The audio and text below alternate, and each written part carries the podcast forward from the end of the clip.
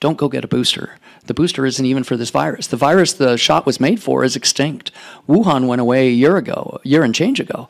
We're on to Omicron. The shot isn't designed for Omicron. And in fact, in most nations, we're seeing if you get that third shot, you're getting COVID at a higher rate if you got the shots than those who never got a shot. Same study was done by Norman Fenton, Martin Neil in the UK. Higher deaths than those that got the shot from all causes. Now, this is the one when the, when the big money starts to run away from Wall Street, you know there's a problem. So, Indiana Health Insurance Company, life insurance and disability insurance.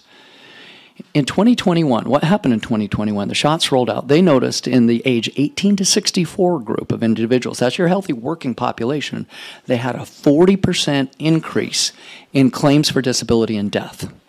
Now, in the insurance industry, if you see a 10% change in a 200 year period of time, that's a disaster. This is a 40% change. Well, after the CEO of the Indiana Insurance Company, that's been around since 1875, came out now the other insurance companies are are blowing the whistle saying, guys, we're seeing it too. We are seeing death rates that are unprecedented in the healthy young active cohort. Now, is some of that, you know, suicide, is some of that drug overdose? You bet. But the thing he clearly states is like these aren't COVID deaths.